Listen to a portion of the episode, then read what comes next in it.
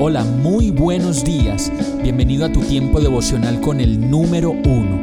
Qué alegría saludarte con la certeza de que Dios está obrando en tu vida su perfecta y buena voluntad, ya sea porque estás aprendiendo de un momento difícil o porque estás disfrutando de su amor a plenitud con paz y tranquilidad.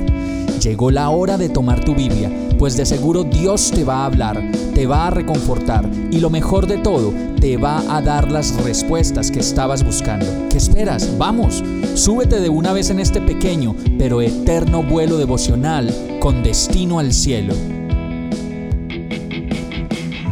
Y el mensaje de hoy se llama Convicción y certeza. Eso es amor. Salmo 118, 17 dice, No he de morir he de vivir para proclamar las maravillas del Señor. Sí que es difícil creer cuando estamos muy enfermos o cuando estamos en medio de un problema muy difícil que de pronto nos pone en las puertas de una cárcel o un embargo o la muerte de alguien que amamos. Todas estas situaciones en su momento hacen que nuestra fe se ponga a tambalear y que dejemos de tener convicción y certeza de que estamos en el plan de Dios. Y nos decimos cosas como ¿por qué permite Dios que me pasen estas cosas? Y los versos siguientes del Salmo dicen con firmeza, la diestra del Señor realiza proezas y en esa promesa es donde podemos descansar en medio de las tormentas de la vida, en considerar, pero sobre todo creer que aún así Dios traerá restauración y nos permitirá sonreír de nuevo. La vida no termina acá, apenas comienza y tiene lo mejor por delante por eso este verso dice, no moriré, no me voy a morir por lo que me está pasando o por lo que me pasó, sino que voy a vivir, voy a levantarme y voy a contar las maravillas que Dios hizo en mí a través de la situación que me pasó. Vamos a orar.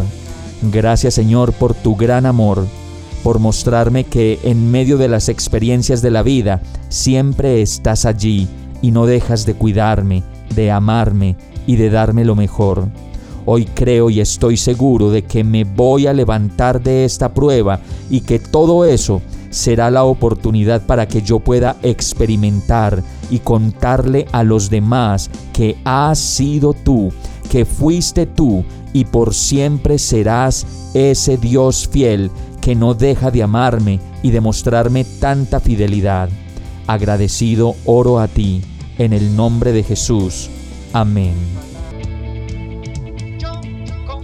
Hemos llegado al final de este tiempo con el número uno.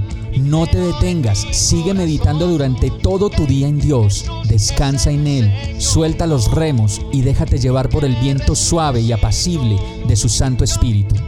Solo compártelo con quien lo necesite y ames. Hoy, de la mano de Dios, todo será un gran día. Para más información visita nuestra página www.iglesiabierta.com o llámanos al 313-334-0116. Oramos y rogamos para que cada día te enamores más de Dios y para que no pares de pasar todo tu tiempo con el número uno